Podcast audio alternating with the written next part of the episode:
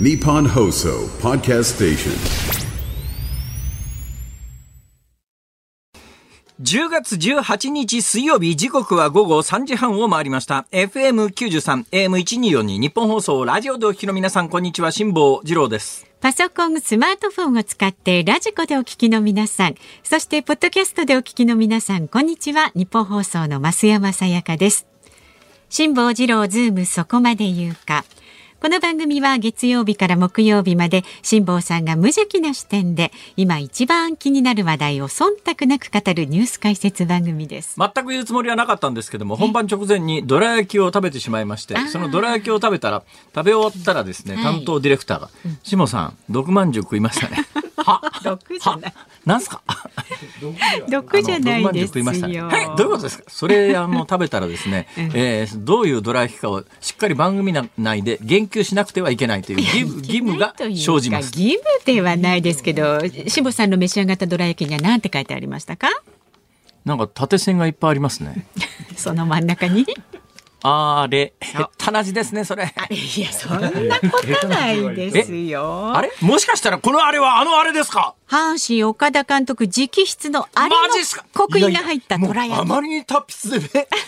なんか気品が溢れる字だなとは思ったんですよ。岡田監督直筆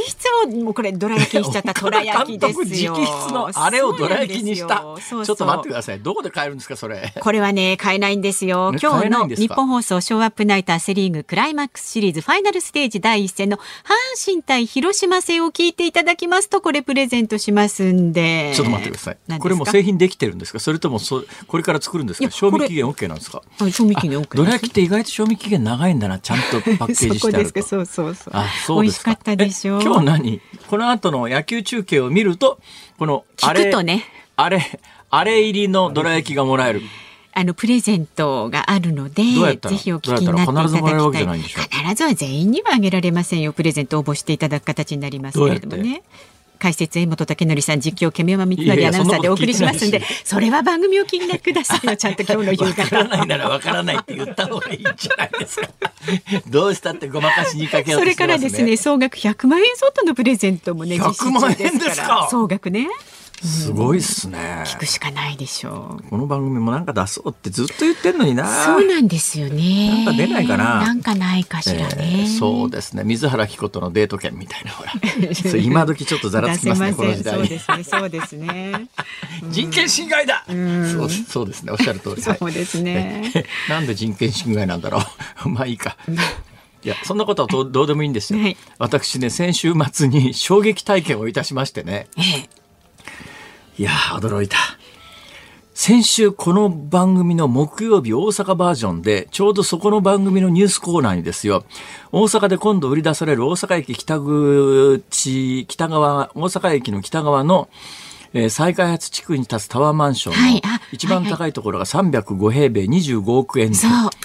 大阪で25億円って300平米はまあ広いけれども。広いですけど高い25億ってどうなのよと、今まで一番高かったのはあの堂島ホテルの跡地に建ってるマンション。でこれが最上階1個10億円突破したというのがかなり高いけど。いやいずれにせよね、もう10億でも25億でも一緒なんですよ。どうせ買えないわけですから。だけど買える人がいるわけですよ、うん。などと思いながらなんかあの知らない間に格差が広がってんじゃねえかと思いながら、えー先週末にですね新西宮ヨットハーバーという関西で、えーちょっと突出した高級ヨットハーバーがあるんです。私が船を置いてるところは丹前ヨットハーバーって言ってですね、ええ比較的庶民的なところなんですそこじゃないところ。新西宮ヨットハーバーというのはですね、そうですね。まあ簡単にイメージをしゃべると、はい。い一回入って食堂みたいなところにフランス料理のレストランがあるような、まあそんな感じの。そうですか セレブな感じのものすごいセレブなんですよ。まあ、関西でも船を置いとくだけで、突出して高いですね。まあ、東京の、それは逗子とか葉山とか、あそこに比べればだいぶ安いですけども、それにしても関西では新西宮ヨット幅っていうのは突出して値段が高いんですけども、そこでですね、関西のヨットボートショーっていうのが行われていて、はい。で、まあ、あの、東京、横浜で行われるヨットボートショーっていうのは入場料金がかかるんですね。その代わり、まあ、規模もでかいですし、ええ屋内パビリオンと屋外とか両方あったりなんかするんですが、まあ、西、西宮の新西宮で毎年行われるヨットボートショーは、まあ、海辺の桟橋のところに、なんていうか、ヨットとかボーターボートとかみたいなやつが、こう、係留されてて、まあ、見てくださいねって業者さんが入って、えこれいくらですよ、みたいな。まあ、あの、入場料金ただで誰でも行けるはいはいんですよ。行ってみました。はい。はい。驚きました。あの、ヨット見てたんです。ほいで、すいません、このヨットいくらですか？って聞いたら、あ、4億です。えー、えー、関西で、新西宮とは言いながら、4億です。え？いやいやいやいやいやいやいやいやいやいやいやいやいやいやいやいやいや4億驚いちゃう。誰が買うねんっていう。はいはいはい。ちょっと前はさすがにね、だから私結構毎年この新西宮ヨットハーバーのヨットボータボートショーっていうのは毎年行くんですけども、まあ大体、まあ高いのもありますけれども、買えそうなレベルのものもあるんですよ。ね、ところが、4億はまあちょっといくらなんでも4億のもヨットは無理でしょう。でも買える人がいるんですよ。それが商売になってるわけですから。はい。あれ？なんかものすごい勢いでこの国の格差が広がってるんじゃないかと思って、ここが偉いですね、一応。一応ニュースやってますからね、調べたんです、統計を。お、あの、改めて知ってびっくりしました。あの、日本の格差は、はとてつもない今、開き方が始まってます。そうですか。それがね、一目瞭然でわかるのは、うんまず平均賃金というのがありますね、平均賃金ってちょっとずつ、特に今年なんか伸びてるってニュースになりました。ええええだけど、平均賃金というのを見たほとんどの人は、こんなにもらってねえよって思ったはずです。どういうからくりがあるのか。ちゃんと説明します、はい。ちょっとオープニングで喋るような話じゃないんだけども、いい今日はちょっと気合い入れて喋ります。いい感じですよ。いいですか？はい。いい感じですか？わあ、増山さんに褒めてもらったぞめったに褒めない増山さやかさんに褒められた。褒めましたよ、それで。いいですか、ちょっと難しいこと言いますね、ここで11人の集団があるとします、はい。なんで11人かというと計算が簡単だからです、うんうん。ね、11人が。で11人の所得がですね、まあ、年収でも月収でも、まあ、単にそれはサンプルですからいくらでもいいんですけども、仮にですよ、えー、1人目が100万円年収。月年収にしましょう。月収でも年収でも同じなんですけど。年収100万円年収でも月収でも一緒です。まあ単にサンプルですから。はいで数字が分かりやすい数字を出すだけの話ですから。一、人目年収100万円。はい二人目年収200万円。三、人目年収300万円。四、人目年収400万円。五人目年収500万円で、ずらーっと11人いたとすると、ええ11番目の人の年収は、1100万円ですね。当たり前ですね。さあ、ここで平均を取ると、年収がいくらになるかというと、平均年収は、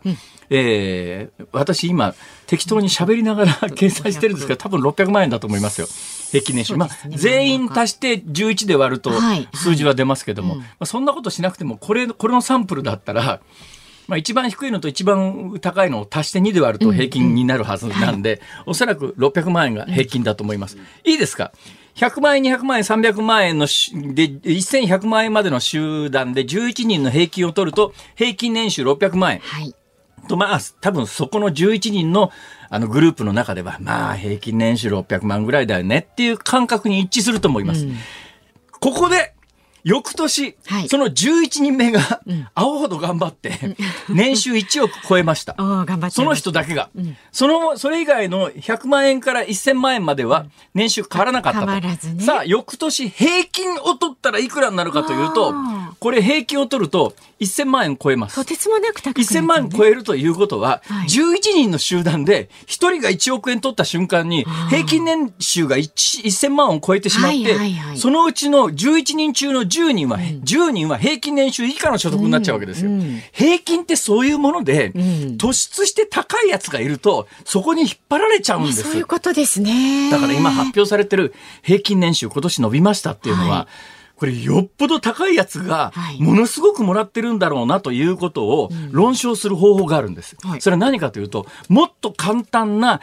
あの、実感に近い平均年収で中間値っていう統計があるんですはははは。この中間値って何かっていうと平均じゃない、あの、今の集団でイメージしてください。はい一番低い方から数えて、まあ高い方から数えても同じなんですけど、ちょうど真ん中の人の年収がいくらかっていう統計が中間値っていう統計なんです。はいはいはい今の中間値は、多分、あの、横にこう、えー所得を並べると、左から6人目、右から6人目、この人がちょうど中間ですよね。つまり、600万円の人が中間値になるわけです。そうすると、これだと、えー、1年前で、100万円から1100万円までの所得のぶばらつきだった時の中間値は600万円です。で、一人が突出して1億円稼ぎましたってなっても、そそれはまあ中間値の600万円は変わらないわけですよ。そうすると実感としては、一人突出して1億が出たようなケースにおいては、平均値取ると、そいつに引っ張られてものすごく平均値は上がっちゃうけれども、はい。中間値という統計ならば、かなり実感に近い数字が出てくるわけです。確かに。そうですで、ね。この驚いたのは、日本の中間値の統計を見たら、はい。世帯年収にしても、個人所得にしても、まあ、世帯年収の方が当然上になりますけどね、この20年ほどで、100万円以上下がってるんですよ。下がってるんですか？100万円以上下がってるんです。まあ、例えて言うならですね、まあ、これはあの、初対年収と個人の年収では額が違いますけれども、まあ、まあ大体ざっというイメージで言うと、20年前に中間値が500万円ぐらいだったのが、今もう400万円ぐらいに落ちちゃってるわけです。な、なのに平均年収が上がってるということは、国民の多くがものすごく貧しくなってるのに、突出して高いやつだけが現れてて、日本の経済格差は、えらいことになってるということがこの2つの統計から明らかなんだけども新聞なんかでよく伝えられるのは平均年収とか平均所得世帯所得みたいなものしか出てこない。それが今年はちょっと上がってますみたいな。お所得上がってんだと思うんだけどそれはまやかしで突出して年収の多いやつが全体の平均を引っ張ってるだけで中間所得ってやつを見、中間値という数字を見ると、ものすごい勢いで多くの国民が貧しくなってるのに、一部のやつだけがすげえ稼いでるという状況だから、25億円のマンションとか、4億円のヨットとか出てきちゃうわけですよ。なるほど。この日本の実態ってもっとちゃんと報道しないと、何やってんだ岸田政権っていう、うんえー先に行きましょう。はい。中間値でね物事示してもほしいです。うちょっとオープニングで喋るような話じゃなくてごめんなさいね。いえいえいえ。ちょっと興奮してしまいました。いいんですよ。ただエネルギーをえ5時半までちょっと待たせていただかないとと今日はですね、あのど。本番直前にですね、はいはいえーあれの文字入りどら焼きでエネルギーを補給しましたんで、はいうんああれの効果がありましたよ。あれどら焼きすごいですね。すごいびっくり辛すごい坊さんがこんなに変わっちゃうなんて。社長安いそれ違う違うだろ違いますけどさ、はい、ズームそこまでか今日も頑張ってお送りします。まずこの後は昨日から今日にかけてのニュースを振り返るズームフラッシュ。で4時台には政治ジャーナリストの田崎史郎さんをお迎えいたしまして減税解散はあるのか岸田政権について伺っていきます。5時台はバイデン大統領が今日イスラエルを訪問ネタニヤフ首相と会談へというニュースを取り上げます。番組では今日もラジオの前のあなたからのご意見お待ちしております。この辛坊さんのオープニングトークに関すること、気になるニュースなど、どんどん送ってください。メールの方は zoom zoom アットマーク 1242.com それから X でも参加してください。ハッシュタグ漢字で辛坊治郎、カタカナでズーム、ハッシュタグ辛坊治郎ズームで参加してください。で今日もお届けいたします。5時26分頃ズームオンミュージックリクエスト。さあ今日のリクエストのお題は？どら焼きを食べながら聞きたい曲、除くドラえもんのテーマ。あーどら焼きを食べながら聴きたい曲。ドラえもんのテーマ以外。ああこれは広がりそう。え、そうですか？今私何にも浮かばなかったんですけど。なんかほらだってあんこっぽいものでもいいし、ね、あああそうか。あんこ椿は濃いのかな。え？あれ？まあまああの選曲の理由も書いてね。ズームアットマーク一二四二ドットコム。まあありですか？入れておきます。かああありですありです。はい、はい。あのねよく考えて発想を転換させて送ってください。ズームアットマーク一二四二ドットコムでお待ちしております。さあ続いてはガイタメドットコムプレゼンツマーケットインフォメーションです。東京株式市場日経平均株価は昨日と比べて1円96銭高い3万2042円25銭で取引を終えました。トピックスは昨日と比べて3.26ポイント高い2295.34で取引を終えました。円相場は1ドル149円60銭付近で取引されています東京市場の円相場は安値圏での推移が続きましたお昼頃にドル売り主導の相場展開となりましたが日経平均株価が昨日に比べてプラスに転じたことなどを背景に円売りドル買いに傾きました。海外市場では複数のアメリカ連邦準備制度理事会の関係者による講演が控えておりまして発言を受けたアメリカ長期金利の動向に注目が集まります。また今日お昼過ぎにイスラエルがガザ地区の住民へ避難を促したとの報道がありました。地上侵攻が近いという恐れもあるため引き続き中東情勢に関する報道に注意が必要です。以上外為ドットコムプレゼンツマーケットインフォメーションでした。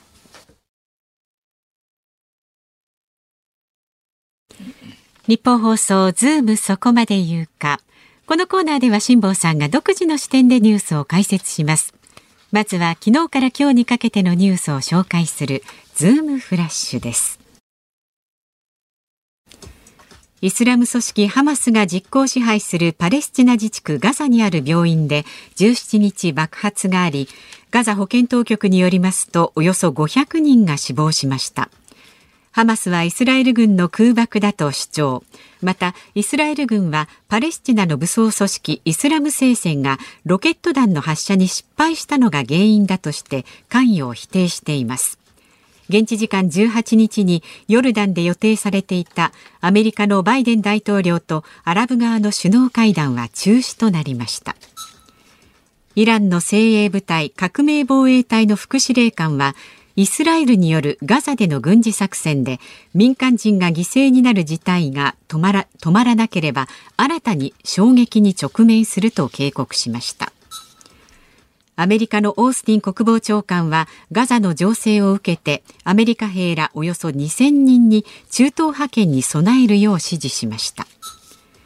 ウクライナのゼレンスキー大統領はアメリカから供与された射程の長い地対地ミサイルエイタクムスをウクライナ軍が使用したことを明かしました。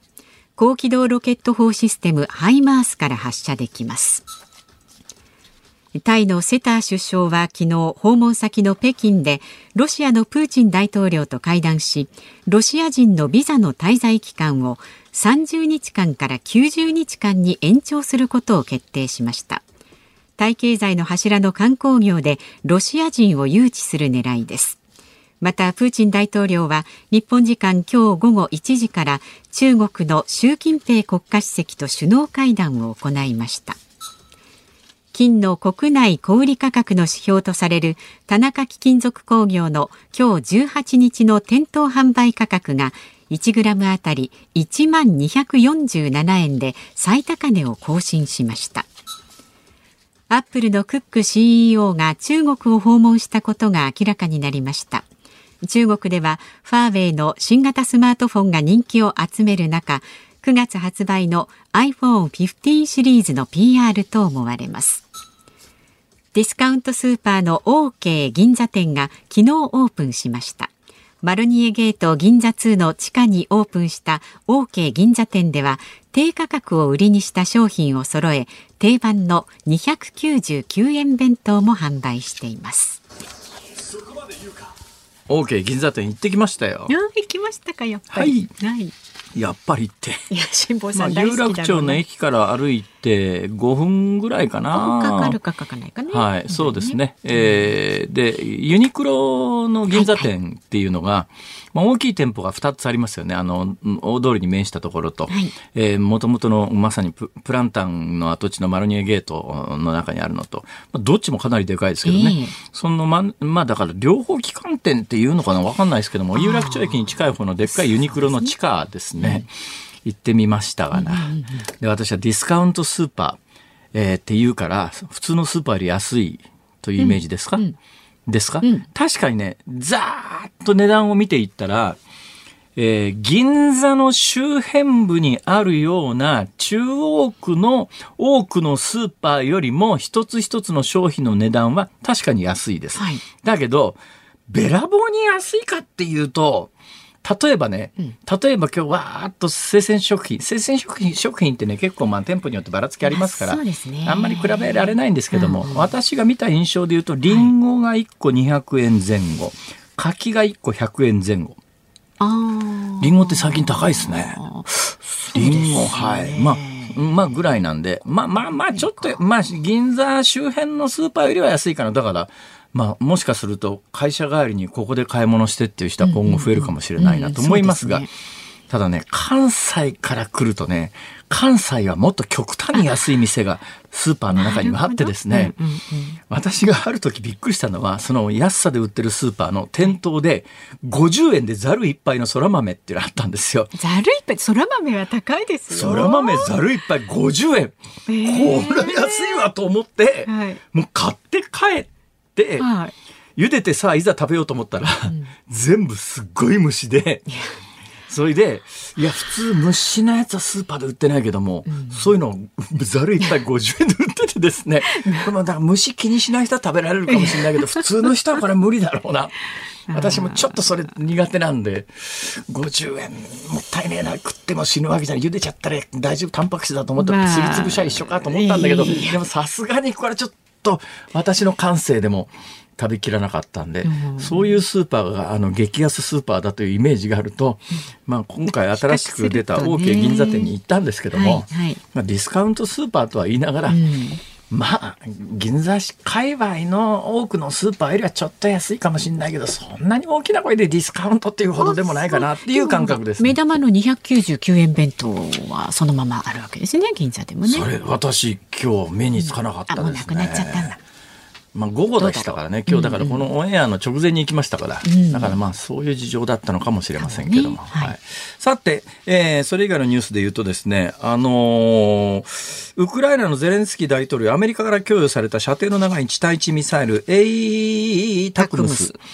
これね、エイタクムスにも射程はいろいろあるんですが、おそらく今回ウクライナにアメリカが供与したやつは射程300キロぐらいだと言われてます。で射程300キロって重要なのは、はいあの、使い方によったら、ウクライナからロシア本土狙えちゃうんですよ。それは多分ね、水面下で、絶対これでロシア領土の中にミサイルを着弾させるなよっていう約束が多分ウクライナとできてるんだと思います。で、射程300キロってどういう軍事的な意味があるかというと、ロシアの領内に撃ち込むことはアメリカに厳しく禁止されていても、ロシアが占領しているウクライナの領地ありますね。そこはほぼ到達します。だから、あの、その占領しているロシアの領地を守ろうとして配置されている兵隊のところに、上からミサイルが全部取ってくる。届くぞと届く、届くぞということでは、えー軍事的には極めて重要なニュースですね。だからもしかすると、ウクライナ戦線の戦戦況を変える、まあ、ファクターになるかもしれないというニュースです。それの前にあったあの、はい。えーハマス・イスラエル関係のニュースは5時台に詳しくお伝えします。そうですね。ズームフラッシュでした。10月18日水曜日時刻は午後4時3分を回っています。東京有楽町日本放送第3スタジオから辛坊治郎と増山さやかでお送りしておりますさあご意見をいただいておりますので、はい皆さんありがとうございますありがとうございます。東京都のリエリさん41歳女性の方。あ、東京都だけれども、この方、ポッドキャストでドイツから拝聴しています。いろんなところでね、聞いてくださってます。本当ですよます。で、20年目になる海外生活の中ま、た長いですね、番組を聞いている時間は日本にいるような懐かしい感覚になり、毎日家事をしながら聞いておりますありが。とうございます先週パレスチナ人の同僚がいらっしゃる方のメッセージがありましたがありましたね同僚の方のこと心配するありましたねメッセージ。で私も同様にイスラエル情勢に心を痛めております。私の夫はユダヤ系で多くの親戚がイスラエルにおり登園があのミュージックフェスから人質として誘拐されとても人事ではありません。本当ですね。ね、多くのユダヤ人、イスラエル人は今回のハマスの襲撃に大きなショックを受けています。えと同時に、ガザに住むパレスチナ人の悲惨な状況にも心が痛みます。イスラエル人が国の存続を危ぶまずに暮らせる日。パレスチナ人が安心して暮らせる日が一日も早く来ることを願っています。いや本当にメッセージありがとうございます。ありがとうございます。まあいち早くね、えー、ドイツは首相がイスラエルに行ってるんですけど、はい、なんでかというと、うんえーまあ、ドイツはホロコーストの歴史がありますから、はい、やっぱり、まあ、あのユダヤ人イスラエルに対して食材意識が非常に強いのと、うんうん、現実問題としてやっぱドイツからですねイスラエル建国の前後、まあ、今も含めて相当あのイスラエルに渡った人がいらっしゃるので、うん、だからまあ今回、まあ、ドイツの首相がいち早くイスラエルに行くというような、はい、そんなニュースがありました。はい、それから江戸川区のですね、はいあずき相場師さん。あずき相場ですか。大丈夫ですか？52歳男性の方。えー、初めてメールします。いつもポッドキャストで拝聴しております。恐縮です。ね今月から12月末まで会社の都合で辛坊さんとは逆で月曜日から水曜日は大阪木曜日金曜日は東京で仕事をしておりますま忙しいですね ご苦労様ですはい生まれて初めての大阪で慣れないことがありますそれは JR 大阪環状線とテレビのチャンネルです。特に環状線は山手線と同じ間隔で電車を待っていると関空行きが来たり奈良行きが来たりしてえ環状線なのに？と思ったりします。まあそうですね。まあそうです、うん、だけどまああんまり支障はないですよ。えつまり環状線を多分半周回ってそこから南行くとか東行くとかっていうケースが多いのでその半周回ってる間に乗ってる限りは別にどこ行きに乗ったって行けますから例えばまあ大阪の京橋というところから、えー、大阪のまあ梅田というか大阪のまで行くのに、うん、何行きに乗ってもそれは行けますからね。時間がかかるかかかか。かんないです。全部同じです。基本同じです。はい。同じです。だからまあ実用上はそんなに問題ないですけど私東京で電車乗り始めて一番驚いたのはですね、はいえ。ー、新橋あたりから電車に乗って、うん、あ東海道線かな？なんかグリーン車があるでしょはい、大阪にいると同じような位置づけで東海道線走ってる快速とか新快速にグリーン車なんか見たことも聞いたこともないですからね。え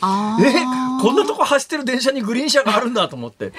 かなり驚きましたねあれ。あいいろいろ違いがありますね。そうですね。いや、そんな細かいことを言い出したらエスカレーターでどっち開けるとか、今時どっちも開けないだろうとか、いろんな業がありますけどね。詰めて乗りましょうとかね。はい、まあ、キリがないですけども、まあ、ぼちぼち、えー、ご紹介してまいります。はい、えー、まだまだご意見お待ちしておりますので、メールで送ってくださる方、ZOOM、zoom アットマーク一二四二ドットコムで番組の感想などは X も利用なさってください。ハッシュタグ漢字で辛坊治郎、カタカナでズーム、ハッシュタグ辛坊治郎ズームで参加してください。で今日のズームオンミュージックリクエスト、どら焼きを食べながら聴きたい曲です。ドラえもんのテーマ覗くということですのでお待ちしております。この後田崎史郎さん登場です。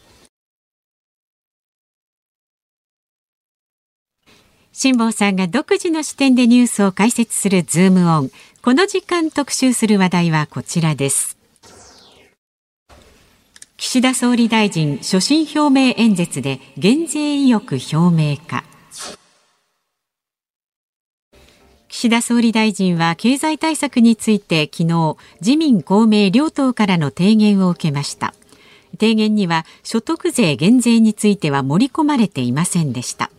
岸田総理は物価高に苦しんでいる国民を支援することとともに新しい経済ステージへのチャンスをつかみ取る大胆な取り組みに踏み込みたいと思っていると述べ23日来週の月曜日に行う所信表明演説の中でどのような形で減税について言及するか注目が集まっています。では専門家をお迎えしています。政治ジャーナリストの田崎史郎さんです。よろしくお願いします。よろしくお願いします。ありがとうございます。ありがとうございます。当てにならないネットニュースを信じるとするならば、はい、えー、岸田総理は減税や増税メガネ等々言われているのに非常に腹を立てていて自分の口から減税をえー、言いたいと。で、えー、だから、あの、与党からの提言の中には減税をあえて入れずに、いや、与党から別に提言されたわけじゃないけれども、えー、週明け、まあ、国会がこの週末から始まりますが、その、まあ、演説の中で、自分の口から俺が決めたんだと減税を言及することで増税メガネという、まあ、本人は面白くない言われ方を、避けるべきだという提案を田崎史郎さんにもらったので、その通りやってるという話なんですいや、僕はしてないですけども、でもその趣旨はある程度当たってるんですよ。僕今朝、あのテレビ番組でその趣旨を話して、えやっぱり岸田さんはね、あの増税メガネって批判は一応気にされてます。うんでもそれ以上に、あの大臣を持ってるのは、あのまあ、物価高で、まずあの税収が増えてるんですね。それインフレにななってきてますから、はいはい、それは当たり前ですね。ええだって消費税なんか、あの消費の一定割合、税金納税するわけだから、ええ物の値段が上がりゃ自動的に税収増えますよね、うんでもそれに賃金のアップがついついてってないわけですよ。だからそれを所得税減税の形にしたいっていうのが、あの岸田さんのお気持ちじゃないかなと思います田。崎さんの振り付けだという噂があるんですが。そう僕は振り付けてないですよ。僕は教えていただいてるの。そういうの周りの方から、どういう発想でやるんですかと、あーどうするんですか？みたいなことで。ちょっと教えてください。はいそれがね、ええまあ例えば減税、だから増税メガネが嫌なんで、減税を自分の口から、あのー演説で言ってにしても、はい。所得税減税って過去、まあ大体定率減税か定額減税。そうですねあの、まあ、どういうふうに違うかというと、納税額から一定額、あの、差っ引きますっていうのが定額減税。はい納税の額から一定割合を差っ引きますのが定率減税なんですが、これ両方とも大きな問題があるのは、所得が低くて税金を納めていない人には、ほとんど影響がない。特に定率減税の場合には、えー、もともと納税してないとか、ほとんど、ただみ、限りなくゼロに近い納税額しかない人に、定率減税したところで、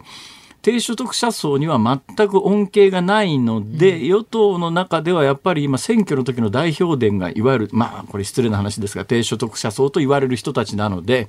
そこにアピールできない減税には意味がないんじゃないかという見立てはどうですか？うん、それはね、ちょっと違っていて、はい。あの岸田さんがやろうとしていることは、ええ。な所得住民税の減税、はい。でも、それは所得住民税を払っている人にしか恩恵ありませんから、はいはい。一方で所得住民税を払ってない人には、直接給付金をお渡ししますと。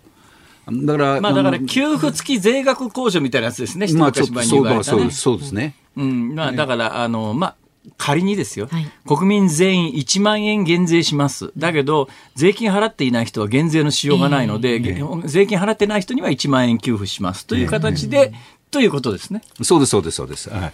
せでそうなりそうですか？どんなか、で、どんな規模になりそうですか、それで。えーっとね、あの、これね、まだ結論が出てないのが、はい単年度、ワンショットか、複数年度にわたってやるかっていうことが、まだこれから協議なんですよ。で、それによって、あの複数年度だったら、例えばあの2万、2万とか3万、3万とか、あーいうことになっていく、ワンショットだったら1回限りで済みますから、ええ。あーもうちょっと多めの金が出るっていう感じだ、ええおそらく、ええ。まあ、どちらにしろ数万円の減税になるだろうと。で、減税の規模としては、あのー数兆円になまあ、るだろう。そうですね。あの、数万円かける1億3000万。えええまあ、あの、まあ、1億3000万っていうと、まあ、赤ちゃんも入っちゃいますけど、ええまあ、でも、そうすると、おおおよその必要金額はけ簡単に計算ができますね。えーでそただそれはね、個人にするのかあの、世帯にするのかの結論も出てないんですよ。はあ、はあはあで世帯数にはすると、あの日本は6000万所帯なんですよ。はいはいえーで6000万所帯にぜあののうちあの、税金を払ってない方はいあの1500万所帯ぐらいなんですね。はいはいはいはい。でそうするとまた違ってくるんで世帯にやるのか個人にやるのかっていうのもこれからの協議です。まあ、でも、田崎さん、数万円、まあ、いや、税金戻してくれるっていうつってもですね、今日本の中間層、特に子育てしてる層って、一回、年に一回数万円戻してもらったからといって、はい。子育てしようかって、もう一人子供作ろうかっていうモチベーションにはとてもならないのは、はい。税金じゃないところの社会保険の負担、なんか給料の天引きの明細を見ると、はい。まあ、所得税、住民税より圧倒的に額が大きいのがええ。社会保険料だったりなんかするわけで、はい。この辺着手しないと、はい。数万円ばらまいたところで、日本の構造問題の解決にならないんじゃないのって気はするんですが。うん、だからこれはあの少子化対策としてやるわけじゃないわけですね。え。えーだから物価上昇分にあの賃金が追いついてないんで、その部分を補填しましょうと。で少子化対策については、今年6月にまとめて、えーそれはまたいろんなあの対策をやってるんですけれども、それをやっていきましょうということなんです。さて、えー解散の話を最近パタッと聞かなくなったのは、はい。やっぱり各種世論調査で支持率が、これはまあ、あの、岸田政権本人、あるいは周辺の思いよりもずっと下がってるっていう感じですかね。そうですね、やっぱり私立、あの今日の朝日新聞のあれだと、あ昨日か、あのああ安倍、菅政権、えー通じて最も低い、えーあ最も高い不支持率、あはいはいはいはい。えー6割ぐらいいってる、ええ。ーでそれは、まあ、あの岸田さんにすれすれば、まあ、ちょっと予想以上に悪いなってことなんですけれども、あのー一方でね、あの自民党が内々にあの選挙情勢調査を9月に行ったんです、はいはい。2回に分けて行って、ええかなり緻密に調べたんですね。ええ。そしたら、あのその時点で選挙を行った場合、あの自民党はほぼ現状を維持するだろうと。なるほど。えー現状はあの今、262議席なんですけれども、はいはい過半数が233。ええで、259議席取れるだろうという結果なんです。はいはいだから内閣支持率も政党支持率も芳しくないんだけれども、ええあーしかし、選挙情勢はあのー安心できるっていう状況なんです。なるほど。なぜそういうことが起こるかっていうと、あの各選挙区で自民党対立憲民主党、維新の会、あるいは共産党、諸々の政党なんですね。はい。で、そこで、確かにあの自民党やや岸田政権に期待持てないねと。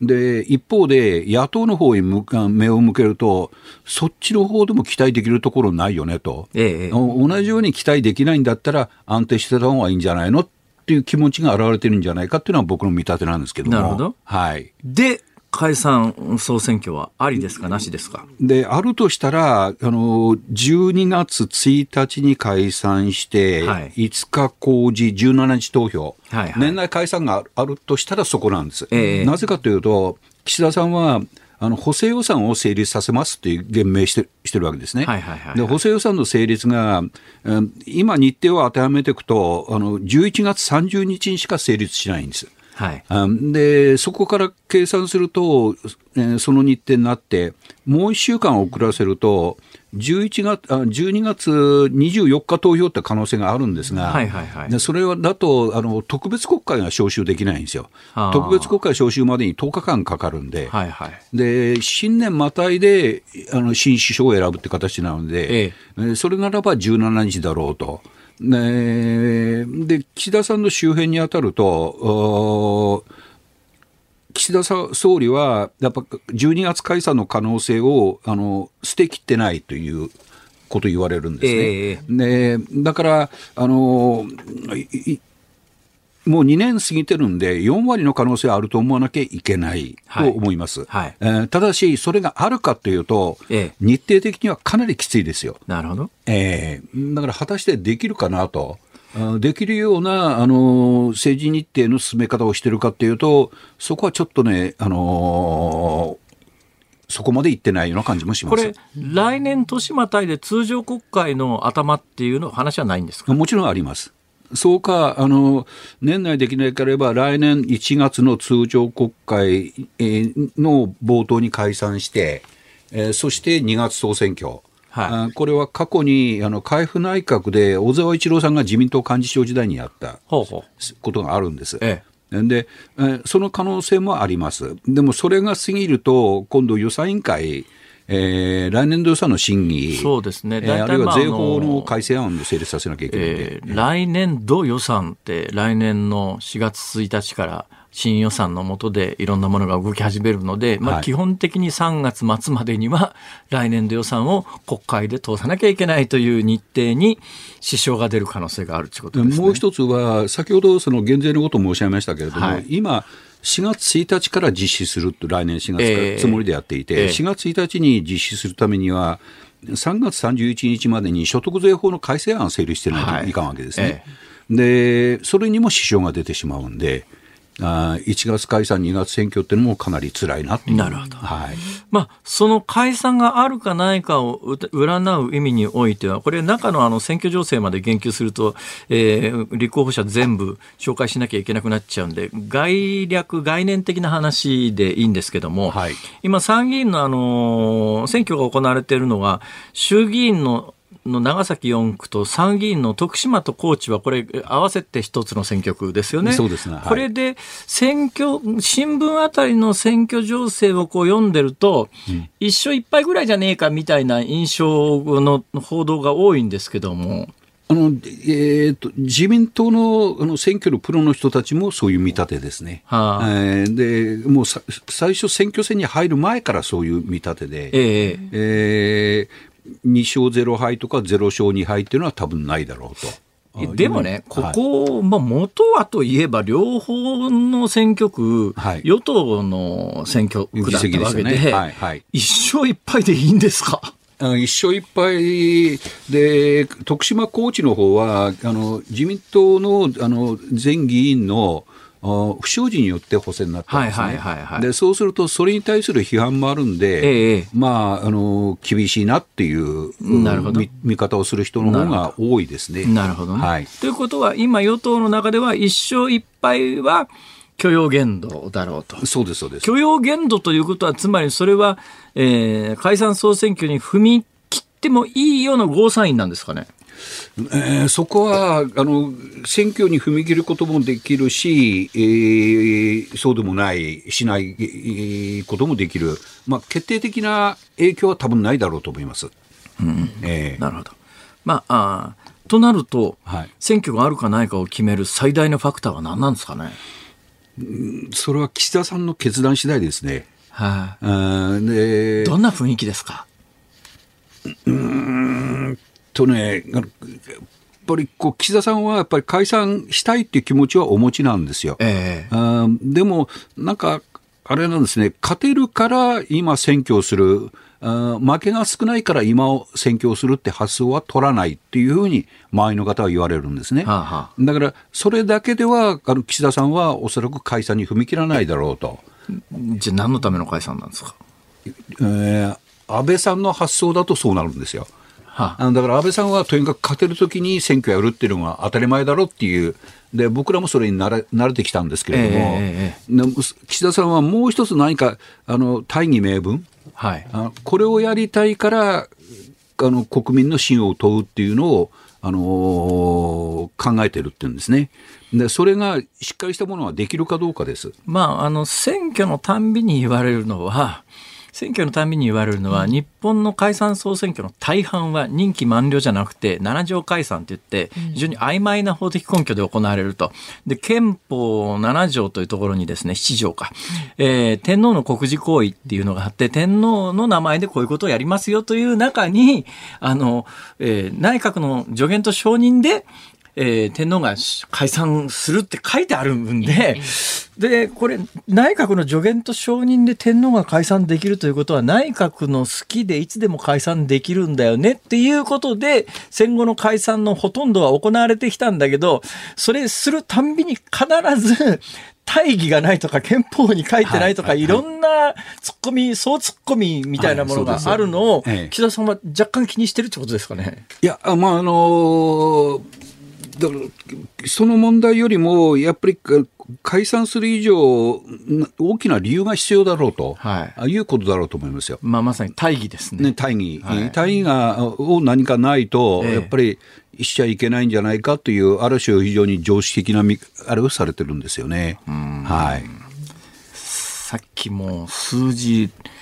出ちゃってますが、まあ私が今まで聞いた田崎さんのえー喋りの中の印象で言うと、年内解散の確率は40%ぐらいですかね。44割ぐらいじゃないかなと思って見てるんですけども、あの岸田さんはこの6月に解散するんじゃないかと言われた時があったんですね、もうすでに解散、はい解散、はいはいで、僕はその時はないだろうと思ってたのは、ええ岸田さんはやっぱり、えー任期のお半ば、2年過ぎてないと、はい。やっぱり解散しちゃいけないんじゃないかっていうことは、周りの人に言われてたんで、まあ確かにそうですね、アメリカの場合は中間選挙って言って、大統領選挙が4年ごとで、その間の2年ごとで、はい。まあ、えー日本の衆議院に当たる会員を、はいこれも自動的に選挙が行われますけど、日本は基本的に4年が任期なんだけれども、はい。まあ、そのうちの半分の2年を超えてないと、それで言うともう2年超えましたね。うんだから2年超えた以上、もういつあっても、あのーしょうがないっていうか、選挙のた立場からするとね、僕らもまあ、そうだね、あの解散だねって感じになっていくだろうと。思うしかし、その見立ての4割っちゅうのはなかなかね、数字の出し方として卑怯だな。卑怯かどうかの問題じゃなくて、いや今日来てって不思議なのがえ、珍しく脱線してませんよね、あ、確かに。脱線してない、そうですし辛坊さん、本当？本当。に。いやね、いつもね、あのスタッフのとからが構成案が送られてくるんですね、え。そのメールの本文に、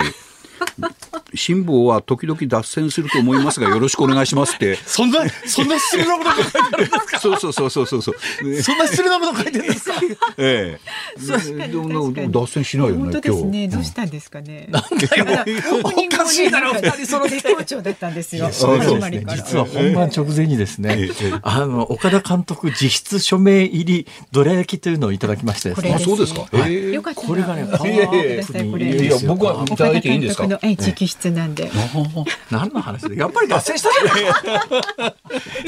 人が一生懸命やってるのに。ちょっと脱線しちゃいましたが。ということで、あのま、結論はですね、えーあの基本的に岸田さんが来週月曜日に、えー何らかの減税の発表をすると、えー。そして年内にあの解散の決断をする可能性があると、すべての振り付けを田崎さんがやってらっしゃるいや、何もしてませんけど、来週月曜日の所信表明演説で減税について意欲を示して、その後、あの、税調会長、自民党と公明党の税調会長に、まあ、減税をあの考えたいんで、具体案を検討してほしいと。ああいうふうなあの指示を出すんだろうと思います。という田崎さんのシナリオになっております。いやいや、って言われるのが多分岸田さんは一番嫌なんだろうなと思うんですよ。そうです、そうです。ね。はい。はい悪い顔してますね。はい、今日もお忙しい中ね、朝からテレビもご出演されてまして、お忙しい中、いらしていただきました。ありがとうございました政治ジャーナリストの田崎史郎さんでした。ありがとうございました。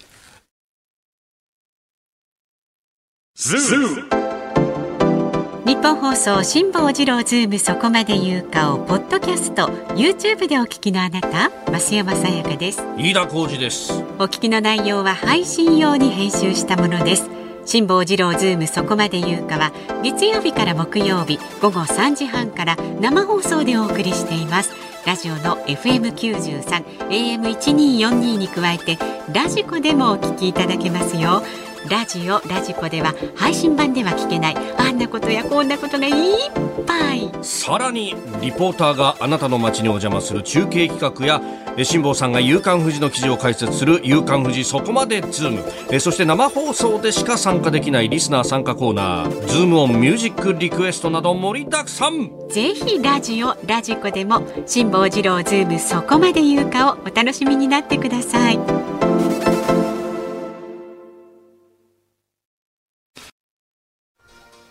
10月18日水曜日、時刻は午後5時を回りました。こんにちは。あ、いや、こんばんは、辛坊治郎です。こんばんは日本放送の増山さやかです5時過ぎましたそうですねこんばんはっていう感じの空の色にはなってきてます、ね天気良くてももうだいぶ暗いですね。うんうん東京はね。関西なんかまだ明るいはずですよ。ねこの違いがね、ええ日本のこう長さを感じますそういう。はい、ズームオンミュージックリクエストご紹介する時間ですが、今日のお題は。どら焼きを食べながら聴きたい曲、ドラえもんのテーマは除くということでした。まず岐阜県関市の57歳男性、紅のチャーシューさんは。ピンクレディー渚のシンドバッドお願いします。どうして？ね、歌い出しが。あんああんあんっ なるほど。ていうことです気がつかなかったな素晴らしい。ありがとうございます。はい。で、こちらは55歳の女性、愛知県清須市のソースは恋口さんです。アン・ルイスさんの甘い予感お願いします。ね、どら焼き甘くて美味しいですよね。と両方かアンけて。さんだったら誰でもいいのかこれは。あん甘い予感だからか。そう、両方かかってね。ねありがとうございます。はあれという縁起の良いどら焼き、激しい経済格差を知り、ささくれだった辛坊さんの心そっと癒してくれそうですって書いてそうあります、甘いものはいいですね。ささくれだったそう心にはね。そうそう、、はいいです。それから、長野県松本市のピースケさん62歳は、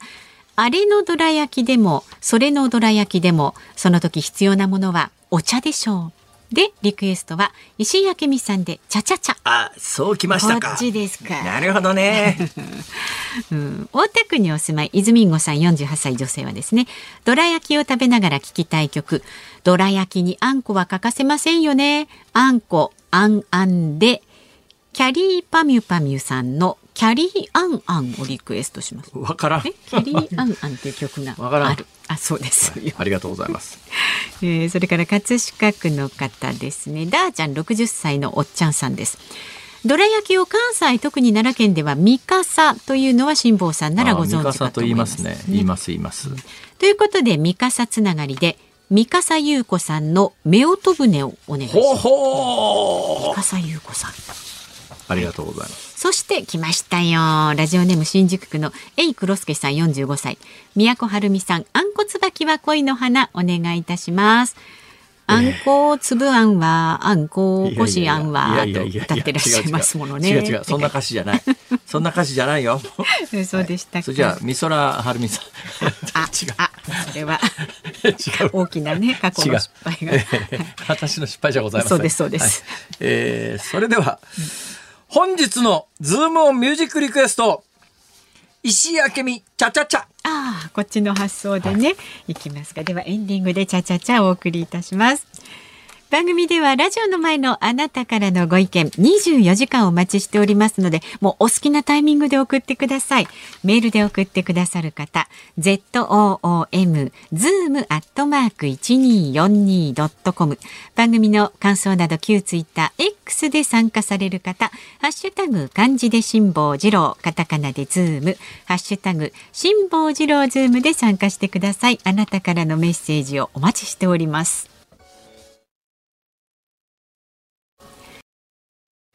辛坊さんが独自の視点でニュースを解説するズームオン。今日最後に特集するニュースはこちらです。バイデン大統領イスラエル訪問。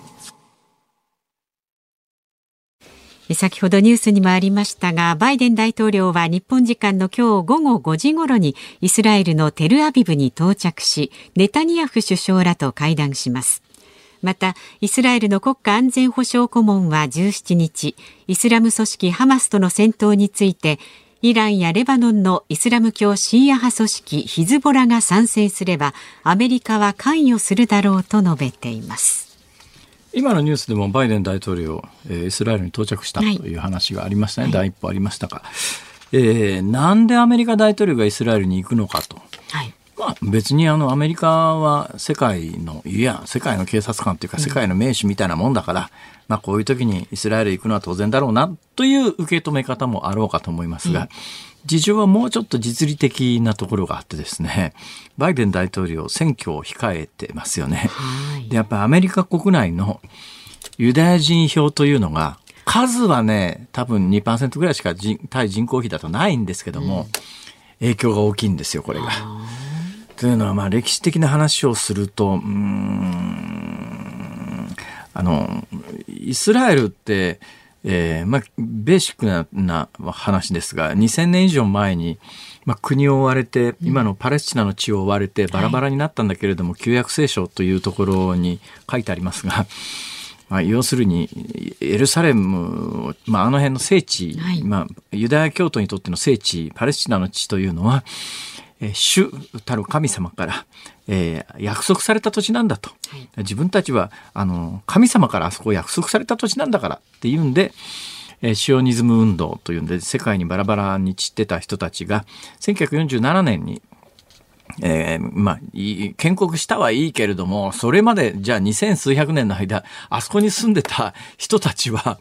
出てけっていう話にな、ちょっと待てよ、それ、ちょっと2000年も前にここ神様に約束されたっつったって、知らねえよ、そんなもの。はいはいそれはそう思いますよね。えーで、なんでアメリカがそのイスラエルにそんなに肩入れするかというと、まあ、いくつか理由はあるんですけども、一つやっぱアメリカの建国の歴史っていうやつがあるわけですよ。ええアメリカって一体誰が作った国かというと、まあ、いや、ヨーロッパで宗教的に迫害を受けてた人たちが、まあ、これは、あの、多くプロテスタントのキリスト教なんですけど、キリスト教徒なんだけど、まあ、いや、あの、プロテスタントのキリスト教徒でイギリスとかヨーロッパで迫害されてた人たちが、信教の自由を求めて新天地アメリカに渡ったといういきさつがあって、あの、キリスト教徒じゃないんだけれども、やっぱりあの、これはまあキリスト社会の中で迫害されていたユダヤ人などが、まあ、やっぱり同じ新天地を求めてアメリカに渡った人が、やっぱ数百万人。でアメリカにいらっしゃるユダヤ人の数というのは、イスラエルにいるユダヤ人の数とほぼ人数的には同じなんです。ただまあアメリカは人口が大きいから、人口比で言うと、まあ2%とか3%とかそのぐらいの間しかいないんだけれども、でもユダヤ人の皆さんって、まああの、うん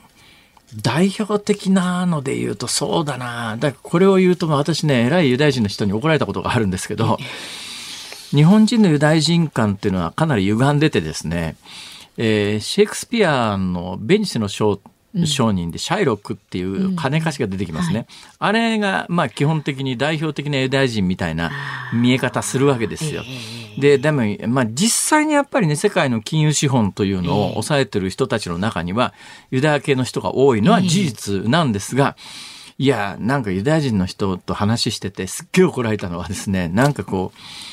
まあ、まあ冗談でも何でもないんだけれども、いや、なんだかんだ言ったって、ユダヤ人金持ちだからなって言ったら、ふざけんなって怒られてですね、貧乏なやつだっていっぱいいるんだっていう、現に俺がそうだみたいな言われ方して、それはそれは一部にものすごい金持ちも確かにいるけれども、だけどまあ、イギリスは第一次大戦中にですね、そのユダヤ人の皆さんに、とにかくあの、対オスマントルコっていう、まあ当時パレスチナを、えー抑えていた大国があるんですが、その大国と第一次大戦でイギリスは戦ってて、この対オスマントルコと戦うに際して、ユダヤ、ユダヤの大金持ちの人たちに金出してくれ、戦争の費用出してくれたら、まあ将来的にはあそこに建国させてあげるよみたいなことで、まあ、約束しちゃうんですね。これがまあ、あの、第二次大戦後になって実現して1947年に国ができるんだけれども、えー要するにまあ、ぶっちゃけ言うと、金持ちの中でアメリカという国の中で国の意思決定に参加するレベルの人たちが相当いるわけですよ。ほいで。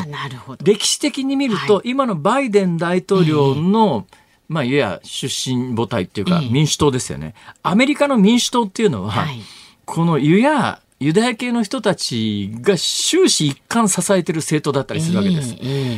だからなんですけど、トランプ大統領も選挙戦戦うに際して、まあこれだからそう選んだわけでもないんですけれども、あの人おお嬢さんの旦那さんっていうのがユダヤ系の人だって有名な話,、話ですよね。で、もともと伝統的には民主党に近いんだけれども、共和党のトランプ大統領も、やっぱりここを敵に回すと戦いづらいというのがあって、えーまあ、かなりその辺を前面に出しながら、じ自分は、あの、ユダヤ教、さユダヤ教徒を差別していないと、はい。えー理解があるんだということを、まあ、ある種アピールするはい。ツールにも使ってたわけなんですが、で、今大統領選挙は佳境に差し掛かって、人口的には、まあ、多分700万人前後だと思いますが、まあ、それほど、うんアメリカという国の中では、あの、その700万票で選挙が決まるかっていうとそうでもないんだけれども、この人たちが持ってるアメリカという国の中の強大な権力、筋力をバックにしたときに、やっぱりここはやっぱりイスラエルというユダヤ教の国、ユダヤ人の国に寄り添うということをアメ対アメリカ国内的にアピールするという意味は必ずある。そういう含みもあると。その文脈で言うとね不可解なのは直前に、はい。あの、ガザの病院が、これはまあ、あの、アラブ世界ではイスラエルが空爆したって話になってるじゃないですか。はい。だけどこれ、イスラエルがこのタイミングで、ガザの病院を空爆して何百人も殺すようなことをしたら、まあ、いや、アメリカ大統領のメンツも立たないし、まあ確かにで、あの、水面下で進んでいた、うん。あの、アラブ関係の、特にあの、うヨルダン川西岸というところは、ハマスとは別の、あの、自治政府があって、ええ。この自治政府のトップと話をするって話も全部潰れたから、はいそうですね。直前にイスラエルがそんなことするかなと思うと、ちょっと私の感覚で言うと、それはさすがにこのタイミングでそれないんじゃないのかなとも思うんだけど、まあ基本的には分かんないというのが今正解です。だから新聞あたりも病院が爆発したとは書くんだけども、誰がということに関しては、えー特定せずにみ皆さん新聞記事なんかはできてるんだけれども、ニュアンスとしてはイスラエルがやったという報道をしてるメディアが多いんだけど、正直このタイミングでそれするかなっていうのは私の感覚ですね。で今回アメリカ大統領がイスラエルを訪れるということの背後には、そういう話があるという、そういう話です。なるほど。ズームオンでした。ズームミュージックリクエストをお送りしているのは長野県松本市ピースケさん、川崎市新丸子の不動産屋さん、横浜市 SO ちゃんさん、埼玉県秩父郡チャボゲレロさん。4人の方からのリクエストです。石井明美、チャチャチャ。えー冒頭歌い出しにあの英語のセリフが入ってましてね、ええなんて言ってるのかなと思ったら手元に歌詞カードがありまして、はい。 Baby, get on my Cadillac. Oh no, I wanna dance my cha cha。えー俺のキャデラック乗ってかねえか、ベイビー。ない。やだ、私、チャッチャ踊りたい気分なの。チャッチャ踊りたい気分なのって、そういう曲ですね。そういう、あの、最初のセリフですございますが。ね。まあバブルの時代のだから、そうですね。象徴のね。むっちゃバブルの匂いがしますね、これ。セクシーギャルにファンキーナイトですからね。あーええあんまり言いませんか最近セクシーギャルとかファンキーナイトとか。言いますか、辛坊さん。うん、今晩は俺ファンキーナイトだから。今晩ちょっと俺。ファンキーナイトだからね、ブロッコリー買いに行ってくださいよ。フィーバーしちゃうよフィーバーしてくださいよ。そうそう、新しくできた。OK だか KO だかそうで。ですよ。ファンキーナイトですよ。そうですね。ええうんブロッコリーが250円以内な顔。はい、はいということでありがとうございました。リクエスト。さあ、お聞きの日本放送。この後5時30分からは、伊集院光の種。今日のテーマは、アルバイトのエピソードです。アルバイトっすか。アルバイト、辛坊さんもいろいろしたでしょ。私アルバイトでね、死にかけたことがありましてね、私パートのおばちゃんに助けられたことがあるんですよ。あのね、製本のバイトやってて、製本でなんで？製本でね、はい。本こう最後20冊ぐらいを、はい。なんかロープでガッと束ねる一瞬で束ねる機械があるんです。その一瞬でガッと束ねるところに私本を置いて足ペダルバーンって踏むとガーンって回るんですが、ええ。首出しててそのペダルに頭直撃されるポジションだったんだけど、はい。ペダルの足かけた瞬間に後ろからパートのおばちゃんが危ないっつって首根っこ掴んで後ろへガッと引いてくれたんで生きてます。命の恩人ですよ。そのおばちゃんに感謝しております。で、その後6時から日本放送ショーアップナイタースペシャルクライマックスシリーズセリーグファイナルステージ第一戦阪神対広島戦お送りいたします。で、明日の朝6時からの飯田浩二の OK 工事アップコメンテーターは政策数量学者の高橋洋一さん。明日のズームそこまで言うか木曜日ですから、あ、はいえー明日はですね、えー岸田総理その他豪華おう政界三人それぞれオールスター出演です。以上辛坊治郎と増山さやかでした。明日もあります。